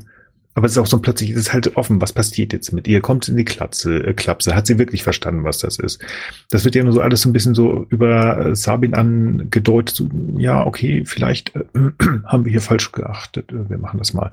Das Einzige, was ja nochmal nachgearbeitet wird, das ist ja für mich dieser Punkt gewesen, dieser Mitläufer, nämlich Worf. Das Gespräch zwischen Picard und Worf, dass Worf sagt, Captain, ich kann gar nicht verstehen, dass ich diesen Nazis, äh, dieser Frau hinterhergelaufen bin ähm, die klang doch so gut. Ja, natürlich. Also das, was er sagt, ähm, das mit den Schnauzbärten fand ich auch sehr spannend. Da hätte ich eigentlich auf diese Faschismusgeschichte schon viel früher kommen müssen. Die Bösen haben nicht irgendwie Schnauzbärte. Nicht immer, nee, das stimmt. Manchmal hatten sie es, manchmal haben sie es und hier leider nicht. Aber die sind halt rhetorisch gut und sie hat es geschafft, diese Worf hier für mich noch immer stellvertretend für den Rest der Crew oder einen Teil der Föderation hinterherlaufen zu lassen. Ja, kommt mit mir, marschiert mit mir. Und Worf hat es dann am Ende kapiert, oh, das war doof. Ja, Worf hast du kapiert, aber das machst du auch nicht wieder brav, tätschel, tätschel, tätschel. Das ist, glaube ich, genau das, was ich meine. Das, also ich finde, Worf macht hier nämlich tatsächlich eigentlich eine ziemliche Entwicklung durch, weil äh, da quasi mal mitzugehen, das, das kann einem leichter passieren. Ne? Also ich will nicht sagen, deswegen, ich weiß nicht, vielleicht hätte ich das auch nicht äh, mit, mit dem Faschismus so stark bringen sollen. Also es ist, es ist mindestens eine harte Verschwörungstheorie. Ja? Wie weit das jetzt wirklich geht, würde ich dann doch lieber irgendwelchen Soziologen äh, und äh, Historikern überlassen. Aber es geht auf jeden Fall in diese Richtung. Und das zeigt ja auch die Gegenrede oder die die kleine Rede von äh, Picard, dass es hier auf jeden Fall darum geht, ähm, haben wir jetzt hier eigentlich noch einen Rechtsstaat oder machen wir jetzt hier Willkürherrschaft? So, und ähm, da finde ich eben, äh, dass, dass, äh, dass, dass ähm, Worf eigentlich eine ganz schöne Entwicklung durchmacht, weil der erkennt nämlich jetzt im Nachhinein, boah, ich bin da ja im Rinne ziemlich blauäugig einfach wie ihm hinterhergelaufen, ne, weil ich vielleicht selber auch eben, ne, das hatten wir am Anfang auch irgendwie Ehre brauche und jetzt gab es vielleicht ein bisschen die Gelegenheit, sich mal zu profilieren ne, und äh, hier mal einen Kampf zu, einen rechten Kampf sozusagen zu kämpfen, also einen gerechten Kampf zu kämpfen und äh, merkt dann so, boah, am Ende, ja, ich bin hier im Grunde genommen von so einer äh, ja, Demagogin ist vielleicht auch zu viel gesagt. Ich würde mal sagen, Sophisten, Sophistin, ne, also eine, die sehr gut mit Worten umgehen kann und einen jetzt hier quasi von irgendwelchen Statements überzeugt, die also mehr oder weniger an den Haaren herbeigezogen sind das finde ich eigentlich eine, ähm, eine ganz, ganz krasse Sache. Und ich finde einfach auch eigentlich ziemlich krass, das ganze Statement der Folge, dass es offen bleibt. Also, dass weder mit dieser Frau was passiert, weil wer weiß, wie die bei ihrem nächsten Fall umgeht. Ne, wird die jetzt abgesägt oder nicht? Passiert da jetzt was? Sagt der Tom Hen Thomas Henry überhaupt noch was? Oder sind die quasi da alle so äh, äh, verflochten miteinander, haben die da alle so viel, wie nennt man das noch, Filz, ne, dass die halt sagen, okay, ich sag hier jetzt zwar nix, ne, weil sonst kriege ich nachher noch von vom Onkel, vom Papa einen auf die Mütze, ne? Ähm, oder passiert jetzt irgendwas, ne? Oder ist das wieder, wie gesagt, wirklich, was wir ja schon alle einmal gesagt haben, ist das das Anfang vom Ende der Föderation und wir kriegen es noch nicht so mit, weil wir halt, wie gesagt, auf der auf der Enterprise sind. Das ist das, was ich gerade noch sagen wollte mir fehlt ganz viel. Wir haben halt diese, diese Auflösung in Anführungsstrichen zwischen Picard und Worf auf der Enterprise. Aber was ist dahinter? Was passiert mit ihr? Was sagt Thomas Henry und sein Gin-Kumpel? Und vor allen Dingen, was passiert mit Tarsis? Mhm. Kriegt er jetzt einen strengen Verweis? Stimmt, geht er ja. in den Knast? Ähm, darf der seinen Job weitermachen? Und, und, und. Ich finde, da sind ganz, ganz viele Sachen. Also gerade bei Tarsis, ich fand die Figur gut. Mhm. Ähm, irgendwie für mich auch nachvollziehbar. Das habe ich ja schon gesagt. Ähm, ja, vor allem hat er ja wahrscheinlich einen Knacks gekriegt jetzt. Ganz mächtig. Minimum, ja. Irre. Ich hatte gedacht, also als ich die Folge jetzt wieder geguckt habe, ich habe gedacht, der bringt sich am Ende um. Glücklicherweise nicht, aber ich glaube, das wäre verständlich gewesen, weil der, er glaubt ja, so das sagt er im Gespräch zu Picard, meine Karriere ist beendet. Wir wissen es nicht. Wir wissen es nicht. Es wird da nicht gesagt, finde ich sehr schade. Ja. Und ich finde es spannend, hier Worf als, äh, als Hauptmitläufer quasi hinzustellen, weil er natürlich Teil der, der Crew ist, also Teil der, der Brückenschuh der Enterprise. Und weil er natürlich auch emotional so involviert ist. Weil so gehst du halt auch, so gehst du halt auch hin, wenn du einen Faschismus etablieren willst, dass du die Leute quasi an ihrer emotionalen Ader packst und sie damit mit in, in den Dreck schleifst. Weil äh, ne, am Anfang geht's halt um diese Klingonen-Geschichte und dann ist Worf halt natürlich involviert, weil er Ehre und Klingonen und so. Ähm, und ist dadurch natürlich auch der ideale Mitläufer. Und mhm das finde ich an dieser, an dieser ähm, Folge wiederum ganz gut geplant und, und äh, dargestellt so. Ja, das stimmt. Ja, ich würde aber sagen, also für mich aus können wir den Kasten zumachen und die drei oder ich finde, sorry, wir machen ja, das mal was ähm, zumachen. Wir wollten was mit Thomas Henry. Nein, aber nichtsdestotrotz werde ich anfangen, etwas dazu zu sagen. Und zwar meine Top-Szene. Und zu dieser Top-Szene würde ich eigentlich ganz gerne ganz kurz etwas rezitieren ich mache es erstmal auf Englisch. With the first link, the chain is forged, the first speech censored, the first thought forbidden, the first freedom denied, chains us all irrevocably. In Deutsch. Mit dem ersten Lied ist die Kette geschmiedet. Wenn die erste Rede zensiert, der erste Gedanke verboten, die erste Freiheit verweigert wird, sind wir alle unwiderruflich gefesselt. Richter Aaron Satie. Picard nutzt wie mit einem Magic-Trick ein Zitat, das der Vater von Admiral Satie gesagt haben soll, um sie auszutricksen oder sie auf den richtigen Weg zu holen. Ich weiß es nicht. Auf jeden Fall, ob das jetzt irgendwie Taschenspielertrick ist oder einfach nur Schreiberling, völlig egal. Ich mag das, was dieser Satz aussagt, weil man, weil dieser Satz einfach immer passen kann. Der kann passen oder hat gepasst wahrscheinlich in den, äh, den 30er, 40er Jahren in Deutschland. Der hat gepasst in jedem Land, wo irgendwo eine Diktatur läuft. Dieser Satz hat meines Erachtens die letzten vier Jahre in Amerika gepasst, wo einen, meine persönliche Meinung, ein irrer Präsident war. Und ähm, der lief mir eiskalt den Rücken runter, Patrick Stewart diesen Satz gesagt hat. Also weil er einfach gesagt hat, Leute, passt auf, in dem Moment, wo wir anfangen, alles einzuschränken, wofür wir stehen als Föderation, nämlich dafür, dass wir eigentlich für die Freiheit stehen, dass wir für Gerechtigkeit stehen. Wenn wir das anfangen, dann geht alles den Bach runter. Und das ist meine Top-Szene tatsächlich, wo er diesen Spruch aufsagt und der Spruch selber. Arne, hast du eine Top-Szene? Ähm, nee. Ganz knapp, knapp und kurz. Nee, ich finde tatsächlich ähm, nichts super gut an dieser Folge. Was sie wiederum okay. natürlich aber auch wieder gut macht. Also ich bin einfach hin und her gerissen. Ne? Wenn ich vor dieser Besprechung gefragt worden wäre, wie ich die Folge finde, hätte ich gesagt, die ist total furchtbar. Inzwischen, ja, weiß ich nicht. Furchtbare Dinge gut darstellen ist halt auch eine Kunst. Das stimmt. Aber eine Szene würde ich jetzt trotzdem nicht nennen. Wie gesagt, muss ja auch nicht sein. Frank, hast du eine Top-Szene? Ja, bei mir ist ganz einfach. Es ist einfach dieselbe ich finde einfach auch genau das aus denselben Gründen im Grunde. Und ähm, also wenn ich jetzt vielleicht noch eine andere wählen muss oder soll, dann kann ich auf jeden Fall auch noch die musst du nicht nennen. Ähm, ja, auf jeden Fall noch eine andere sehr gute Szene finde ich eben die, wo er sich ihr quasi in den Weg stellt. Ne? Also wo er quasi sagt so, ähm, äh, ich finde das, was sie tun, ist unmoralisch und ich werde darin werde dagegen ankämpfen. Ne? Also das, was sozusagen dann ja dazu führt, dass Picard ins Rampenlicht gerät. Ähm, die Szene fand ich auch sehr gut, aber eindeutige Top-Szene ist die, die du benannt hast. Okay, sehr schön. Dann hau ich mal eine Flop-Szene raus. Und zwar mag ich die Szene nicht, wo Sabin Sabin so ganz plötzlich mit dieser Großvater-Story herkommt. Sie haben gelogen. Ihr Großvater ist gar nicht Vulkanier. Der ist Romulaner. Woher weiß er das? Mhm. Also A, woher weiß er das? Wenn er das weiß, dann müsste das eigentlich auch in den Akten stehen und dann wäre die ganze Nummer Quatsch von vornherein. Und vor allen Dingen, er sagt es und belegt es nicht. Er stellt sich hin, dein Papa ist, ist Romulaner und plötzlich drehen alle am Rad da. Und das finde ich, ja, da kippt es einfach in diese, dieses ähm, Hexenjagdmäßige, was diese Folge hat. Und da, da habe ich nur mal im Kopf geschüttelt und das ähm, fand ich einfach nicht gut. Ahne, was fandst du denn nicht gut? Ganz viel, aber ich bleibe einfach mal bei der Szene, die ich am Anfang genannt habe, dass Worf einfach so aus seiner Sternflottenrolle rausfällt, indem er diesen anderen Klingonen angeht. So, ob, na, obwohl das mit dem Rest der Folge wenig zu tun hat, ähm, das war so der erste Moment, wo ich dachte, okay, hier ist irgendwas, irgendwas blöd an dieser Folge. Hm, okay. Frank, deine Flop-Szene.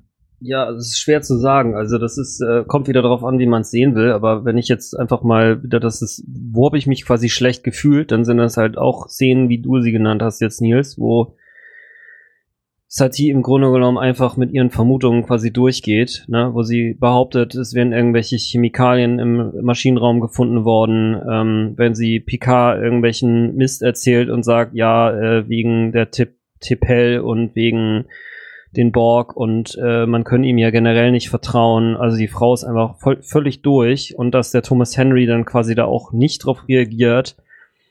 Also das ist für mich äh, so, da ähm, äh, finde ich also spannend, dass für mich da im Nachhinein dann auch nochmal die Picard-Serie nochmal ein ganz anderes Gefühl bekommt weil mir so klar geworden ist, boah, das, der Laden ist echt ganz schön im Eimer so. Und ähm, wenn da quasi jetzt keine richtige große Untersuchung gemacht wird und jetzt gesagt wird, wir gucken mal, was jetzt hier eigentlich Sache ist, es hat für mich das ganz schön kaputt gemacht so. Und zwar viel mehr, als mir das so, also wie gesagt, ich habe die Folge bestimmt ein paar Mal gesehen, weil ich die auch ziemlich gut finde. Ähm, deswegen macht es irgendwie auch Sinn, dass ich die gewählt habe, auch wenn ich mich, Entschuldigung nochmal an alle, dass ich mich daran nicht erinnern konnte. Kein Problem. Ähm, Alles gut. Ja, also es ist echt irre, wie für mich das jetzt im Nachhinein nochmal so diesen Zauber der Föderation kaputt gemacht hat, weil, also, und gleichzeitig natürlich positiv, ne, wie toll eigentlich es ist, wenn man eine Community hat, was die Enterprise vielleicht irgendwie ist, ne, wo es halt funktioniert, ne, also das ist halt echt, man muss halt daran irgendwie arbeiten und ich finde es halt krass, dass das nicht passiert sorry, es geht jetzt schon so in, in, ins Fazit über, aber das ist so das Gefühl, was für mich jetzt äh, durch dieses offene Ende und dass man im Grunde so eine Person durch die Gegend rennen lässt, die im Grunde nur so Vermutungen äußert und darauf dann alles aufbaut und lügt und betrügt, um weil ich meine, ich sag mal, es könnte auch sein, dass Leute, ne, und das gibt's ja auch, ne, wenn du Leute halt zu lange unter Druck setzt, dann denken die sich schon allein irgendwas aus, damit du einfach aufhörst. Das ist dann so schlimm für die, mhm. in dieser Situation zu sein. Das ist wie Folter. Und dann erzählst du nachher irgendwas, weil du halt einfach willst, dass es aufhört. Und das ist echt, mhm. ich finde es richtig furchtbar. Also, ja, sorry. Ja. Alles gut. Finde ich auch ein wichtiger Punkt und fand ich sehr interessant, dir zuzuhören. Ich freue mich darauf, wenn ich das nochmal mal hören darf. Lass uns ins Fazit gehen und ich bin dieses Mal wirklich sehr, sehr gespannt. Ich, ich lege auch hier mal vor, für mich ist das eine erschreckend gute Folge, weil es wird ein Spiegel vorgehalten dem Zuschauer es wird äh, irgendwie schnell aus Gerücht, äh, aus Gerüchten wird ein Indiz gebastelt und an, die, aus diesem Indiz plötzlich ein angeblicher Beweis, der nicht bewiesen werden kann und aber trotzdem da ist und äh, ja, man steht dann da. Picard ist zu Recht besorgt. Er tut noch relativ wenig bis, am, bis auf am Ende und dann natürlich durch seine Picard-Art und Weise ähm, kann er den Tag retten, aber das ähm, ist so ein kleiner Minuspunkt für mich. Aber es ist, finde ich, gut geschrieben, es ist super dargestellt. Also die, die Schreibe, das ist wirklich, es ist ganz, ganz schlimm, um unsere heile Welt so ein bisschen am Bröckeln zu lassen um mal zu zeigen, hey, das ist nicht nur Conspiracy, äh, erste Staffel, wo da irgendwie irgendwelche madenfressenden äh, Admirale rumsitzen, sondern hier sitzt ganz tief in der Psyche der Menschen teilweise was, ähm, ob die jetzt noch aktive Admirale sind oder nicht. Aber ich meine, erstmal muss Thomas Henry ja an Bord kommen und dann scheint er ja auf Satie zu hören. Und ähm, sie, Frank, du hast recht. Die, ähm, die, die Jean Simmons, die die Admiral Noir Satie spielt, sie spielt diese komische Frau echt gut. Und Picard ist mal wieder, also beziehungsweise Patrick Stewart spielt am Ende diese, diese, diese Verzweiflung, dass diese Welt um ihn herum, also nicht nur auf seinem Schiff, sondern um ihn herum, dass die zusammenbricht. Und auch dieses, am, ich weiß gar nicht mehr, was ich sagen soll. Und mir fällt nur noch dieses Zitat ein und vielleicht irgendwas sogar, er spielt das grandios. Ich finde diese Folge erschreckend gut. Und wahrscheinlich ist diese Folge nicht nur wahrscheinlich, sondern ziemlich sicher eine meiner Top Ten Folgen. Ich finde die richtig, richtig gut. Arne. Bei mir ist es total einfach. Ich finde diese Folge richtig schlecht, weil ich mich beim Gucken einfach extrem schlecht gefühlt habe. Es passieren die ganze Zeit unangenehme Dinge. Das ist so ein bisschen wie die ersten zwei Drittel von dem fünften Teil von Harry Potter, wo einfach Harry Potter auch die ganze Zeit nur ungerechtes Zeug an den Kopf geworfen bekommen wird. Das ist hier im Grunde genauso. Und das ist halt, das ist, ist also ne, beim, beim Gucken ist mir richtig schlecht. So, ich finde, es ist unangenehm, dahin zu gucken. Ich fühle mich einfach nicht gut.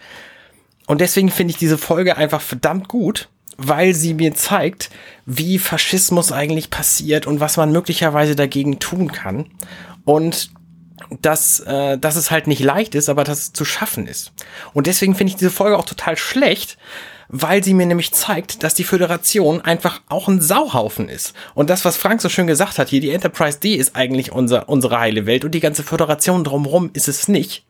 Ähm, ja, das trifft mich tatsächlich so ein bisschen, weil ich hatte mir das anders vorgestellt. Deswegen finde ich die Folge schlecht. Ich finde aber die Folge auch sehr gut. Deswegen, weil sie mir gezeigt hat, okay, möglicherweise ist die Welt, wie sie in Picard jetzt dargestellt wird, dass die Föderation einfach irgendwie scheiße ist und nicht, nicht mehr so gut funktioniert. Und wie es auch bei Discovery ist, dass am Ende irgendwie äh, die Föderation einfach alles nicht so geil ist. Ähm, es trifft halt auch irgendwie zu und es, es passt halt doch zusammen. Und die utopische Sicht, die ich lange Zeit hatte für diese Föderation, die trifft es halt nicht. Und deswegen finde ich die Folge auch sehr gut, weil die Föderation eine militärische Veranstaltung ist und ich Militär im Grunde total doof finde und dass hier quasi auch Militärkritik ist. Hm. Und deswegen finde ich die Folge gut. Obwohl, wie gesagt, am Anfang, ne, vor der Aufnahme hätte ich wahrscheinlich gesagt, nee, das ist eine schlechte Folge, guck die mal lieber nicht. Aber ne, unter den vielen Aspekten, die wir gerade besprochen haben, ich hatte am Anfang ehrlich gesagt auch gar keinen Bock, die zu besprechen. So, ich habe gedacht, okay, da reden wir vielleicht 20 Minuten drüber, da ist die Folge, ist die Besprechung durch. Ähm, ja, also inzwischen, inzwischen würde ich empfehlen, diese Folge zu gucken tatsächlich und auch auch mal zu verstehen, was, also zu versuchen zu verstehen, was da eigentlich passiert und wie man es möglicherweise auch schon früher verhindern kann. So, das war mein Fazit. Hört, hört. Frank, dein Fazit. Ja, fand ich auch sehr gut, was du gesagt hast, Arne. Ja, ich finde, für mich ist das halt wirklich so ein, äh, so ein kleines Kabinettstückchen, das halt die, diese, dieses Prinzip der kognitiven Dissonanz also illustriert. Also die Frau Satie ist ja stark davon überzeugt, dass sie eine gute ist und handelt ja aber eigentlich wie eine Böse. Und jetzt versucht sie im Grunde genommen permanent Rechtfertigungen dafür zu finden, warum sie denn eigentlich immer noch eine gute ist.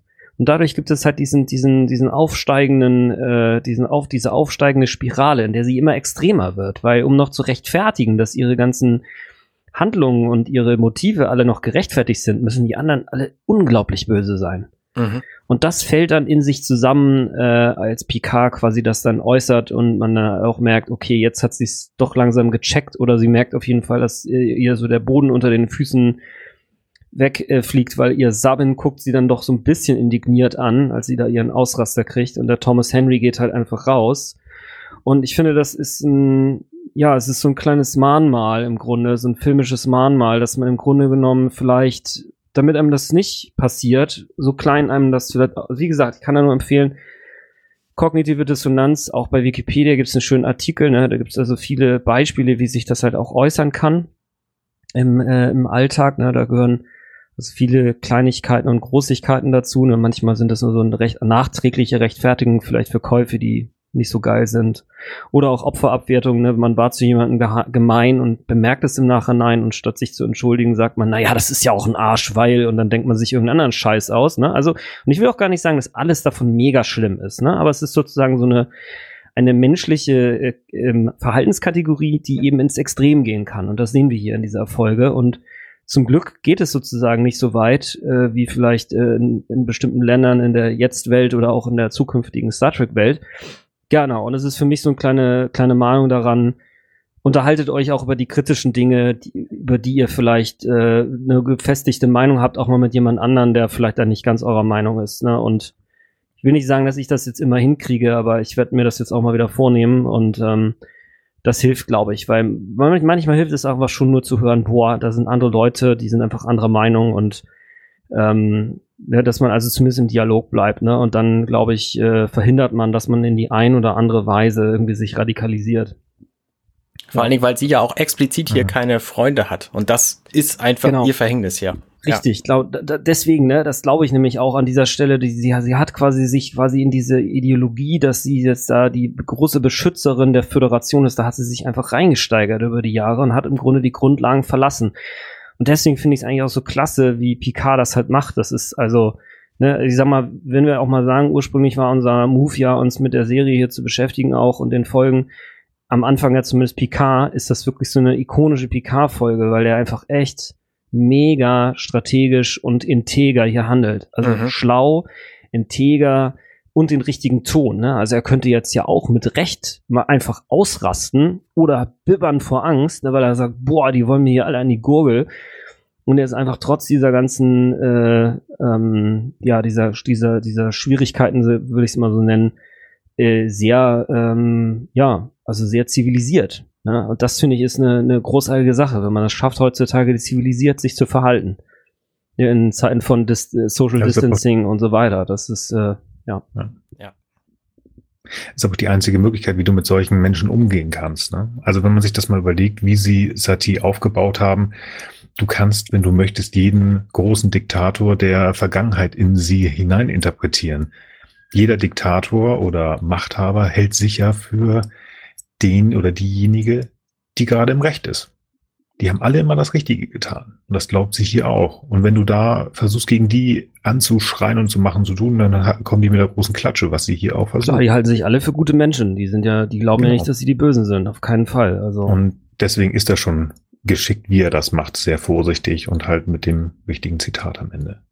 Ja, krasse Folge. Ich ähm, finde das auch spannend, wie lange wir doch noch hier hingekommen sind, also minutenmäßig. Ähm, ich hatte auch gedacht, wir werden etwas zügiger.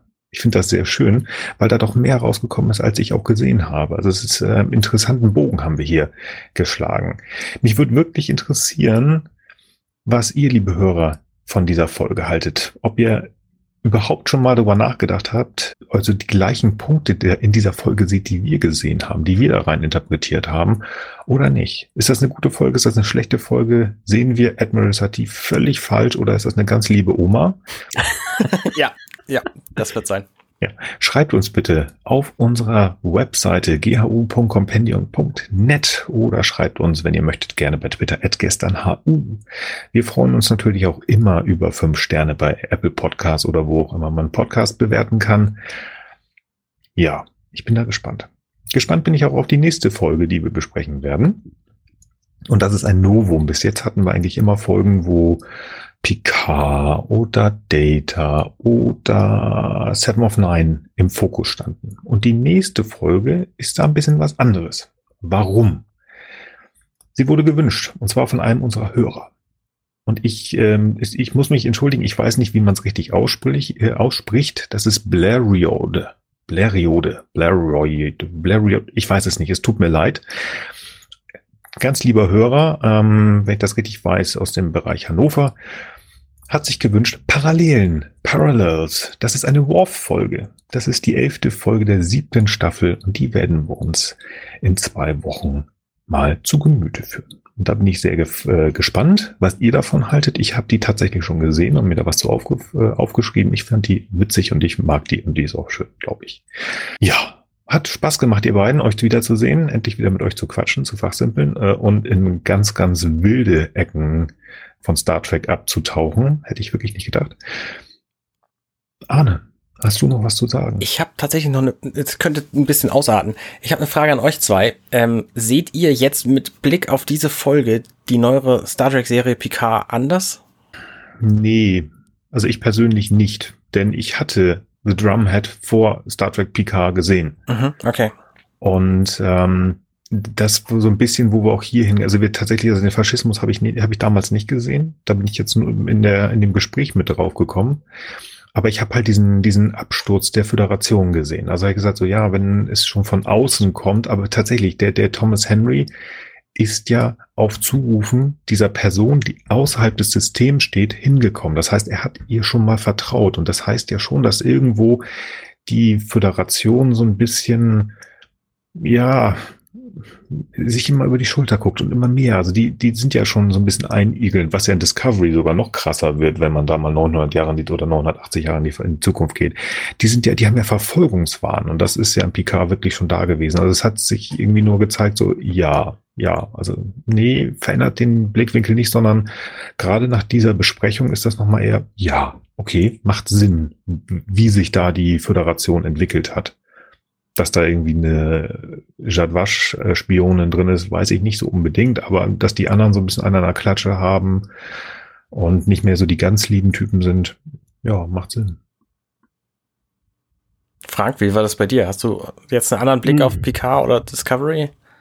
Also sagen wir mal, ich finde, zumindest ist für mich jetzt nachvollziehbar, wie es halt zu dieser Föderation kommt. Und das ähm, macht mir das Ganze ein bisschen ähm, macht mir die Atmosphäre ein bisschen, äh, also sympathischer will ich nicht sagen, aber verständlicher. Also ich hatte echt so ein, auch so massive Dissonanzempfindung, als ich Picard gesehen habe und dachte, boah, nee, also das kann ja gar nicht sein, dass aus der Föderation, dieser tollen Föderation, so eine, so eine blöde Institution wird, die jetzt da quasi random irgendwie die Roboter alle abschafft und überhaupt nicht fair mit den Romulanern umgeht, die da ja wirklich flach auf dem Boden liegen und ne, was da nicht noch alles passiert. Ähm, oder, oder genau, dass, dass sie da im Grunde eigentlich untergraben sind. Also das ist ja, während man vielleicht sagen kann von der Föderation, wie ich sie in dieser Folge wahrnehme, ne, also es ist für mich jetzt noch kein Auto, autoritäres Regime, aber ich würde es mal so als Flawed Democracy bezeichnen. Ne? Es gibt so diesen Democracy Index, da sind alle möglichen, alle Staaten sind da quasi äh, bewertet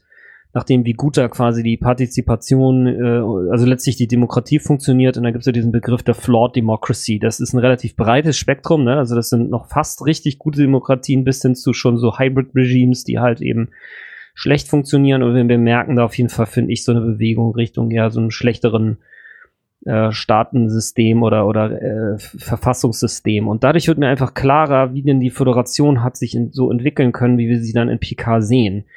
Und deswegen ist es so, dass diese, diese Dissonanz nimmt jetzt im Nachhinein für mich ab und dadurch äh, kann ich diese Welt, ist diese Welt für mich glaubhafter, nachvollziehbarer und dadurch nimmt meine, meine Missempfindung da etwas ab. Dass die Serie trotzdem viele Schwächen hat, da, ähm, das hat damit natürlich auch nicht un unendlich noch was zu tun, aber ja, soweit würde ich mal gehen.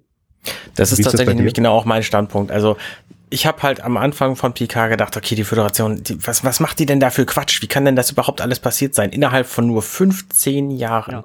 Und jetzt sehe ich halt, okay, ne, also zum einen, es kann super schnell gehen. Und zum anderen, es, die Anlagen sind schon lange, lange da. Also es ist nicht so, nicht so rosig, wie ich das mir gewünscht hatte. Ich muss auch gestehen, als wir Picard geguckt hatten, da hatte ich gerade irgendwie ein halbes Jahr lang mit euch vorher noch ein paar äh, TNG-Folgen gesehen, aber offenbar nicht die relevanten, die mir diese Welt auch zeigen. Und ähm, ich habe es einfach falsch in Erinnerung gehabt. Die Föderation ist nicht das goldene Hühnerei. So. Hm.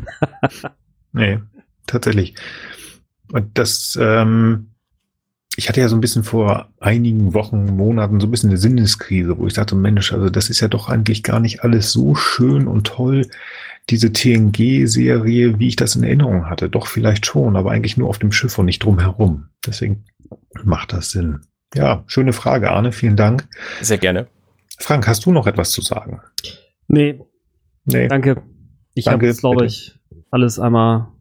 Ja, also ich, äh, ich muss mich noch ein bisschen abregen wieder, weil ich fand es auch sehr aufregend, muss ich sagen. Dass, mhm. äh, ne, weil, also die, ich sag mal, ich kann auch total mitgehen bei dem, was Arne gesagt hat, ne, weil die, die Folge war auch echt schlimm, ja. Also sie war echt schwerer zu ertragen, als ich dachte. Ich hatte das eigentlich so ein bisschen so als eine Folge in Erinnerung, wo Picard eben unter Druck. Komischerweise hatte ich auch in Erinnerung, dass Picard eigentlich einen größten Teil der Zeit der Folge eigentlich angeklagt ist. Das habe ich völlig falsch in Erinnerung gehabt. Das ist ja tatsächlich nur diese Schlusssequenz, die dann relativ schnell vorbeigeht. In meiner Erinnerung ist es so, das muss also emotional doch so einen großen Einfluss auf meine Wahrnehmung dieser Folge gehabt haben, dass ich eigentlich dachte, am Anfang hätte es nur diesen komischen Klingonen gegeben. Diesen Tarsis hatte ich völlig vergessen und ähm, dann ging es nur noch um PK in meiner Erinnerung. Das war ja gar nicht so und das liegt daran, dass wirklich dieser Eindruck, der da entsteht, ist doch ganz schön massiv. Ja, also auf jeden Fall. Also war auch schwer zu ertragen. Ich freue mich auch, wenn wir äh, nicht jedes Mal so harte Kost haben. Das kann ich dir versprechen. Die nächste, wie gesagt, Parallelen, das ist, glaube ich, eher etwas leichtere Kost und vielleicht auch ein bisschen witzig. Gut, ihr beiden, vielen lieben Dank Vielen lieben Dank, dass ich endlich wieder über Star Trek fachsimpeln konnte. Das geht hier zu Hause nicht so. Meine Frau ist nicht Star Trek und die Kleine ist noch zu klein. wird aber rangenommen, sobald es geht. Sobald es geht, fit, fangen wir mit Mission Farpoint an. Das ist ja wohl nur klar. Äh, spannend übrigens, äh, ich, ich habe es gerade rausgefunden, zufällig. Ähm, die Folge, die äh, chronologisch nach dieser hier kommt, in, im Next Generation, ist die Folge, wo dieser Wissenschaftler mit Laxana die Mutter von Locker. Diana Troy, ähm, auf der Enterprise sind und das ist das Volk, wo die Leute sich alle fröhlich äh, lachend um 60, äh, im, im Alter von 60 Jahren umbringen und sie wollte gerade mit dem eine Beziehung aufbauen, so. Also es ist auch keine leichte ja, Kost, ne? Ich habe gedacht, ja, okay, Laxana-Folge, das kann ja irgendwie nur, nur charmant und nett werden, aber nein, die nächste Folge ist auch so ein Hammer. Also ja, TNG hat schon auch echt krasse Folgen hintereinander uh, Das stimmt. Ja, aber wie gesagt, bei uns wird's entspannter.